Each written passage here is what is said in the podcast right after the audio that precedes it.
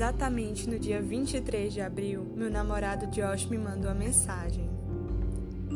Amor, tem alguém aí na sua casa? Eu respondo: Não, amor, estou sozinha. Por que a pergunta? Josh diz: Estávamos em ligação, certo? Você dormiu e a ligação permaneceu ativa quando ouvi batidas no portão e passos por sua casa. Pensei que tinha mais alguém aí. Larguei o celular e em seguida fui dar uma olhada na câmera de segurança. Pude ver minha TV chiando. Vi vultos de uma pessoa correndo na garagem segurando um pedaço de papel. E também estava muito nervosa. Minha pressão caiu e desmaiei. Acordei com uma espécie de sussurro com eco chamando meu nome. Cecé,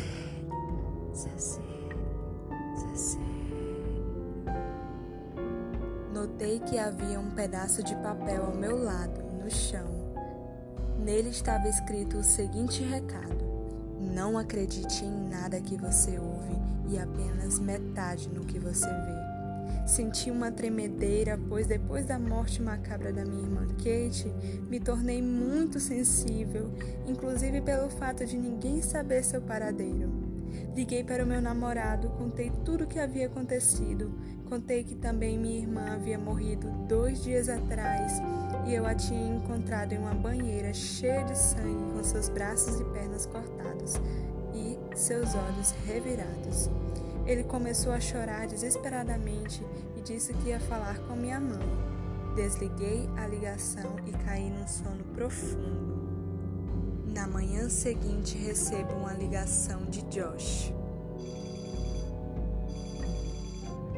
Alô, amor, o que houve? Josh respondeu. Cecília, eu falei com a sua mãe e expliquei tudo o que você tinha me dito, inclusive sobre a morte de sua irmã. Falei que você não contou para ela porque estava muito nervosa. Daí sua mãe disse que você não tem irmã nenhuma. Você é filha única. Eu falei: O quê? Eu vi minha irmã morta com seus braços e pernas cortados e você e minha mãe Querem me dizer que estou louca? Josh falou. Se acalma, não estamos insinuando que você está louca. Mas vamos investigar isso tudo a partir de hoje. Estou indo para sua casa agora. Eu falei. Ok, mas venha o mais rápido possível. Estou com muito medo. Quando Josh chega, eu mostro para ele os vídeos da câmera de segurança. E ele disse que vê tudo exatamente como descrevi. E logo diz: Esse cara veio para te avisar através desse bilhete que nem tudo é o que parece ser. Respondo: Faz sentido. Depois disso tudo, irei falar diretamente os antigos moradores dessa casa. Josh falou: Certo, iremos com você. Vasculharei a casa toda. Depois de vasculhar a casa, eu encontrei uma agenda velha na despensa com o número e endereço dos antigos moradores da minha casa. Josh levou sua irmã para ir junto com a gente.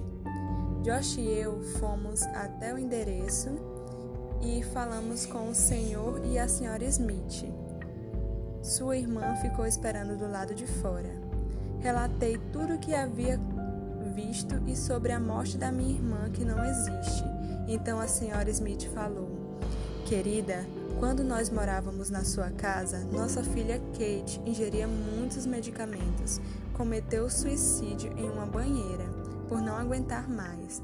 Cortou seus braços e pernas. Acreditamos que a alma dela está presa naquela casa. Por isso nos mudamos. E enquanto você morar lá, não terá paz. O cara que você viu era meu marido tentando lhe alertar. Kate mexe com a cabeça das pessoas, fazendo-a acreditar no que ela quiser. Daí respondi: Obrigada por tudo, senhor e senhora Smith, e mudarei o mais rápido possível. Entrei no carro com Josh e sua irmã.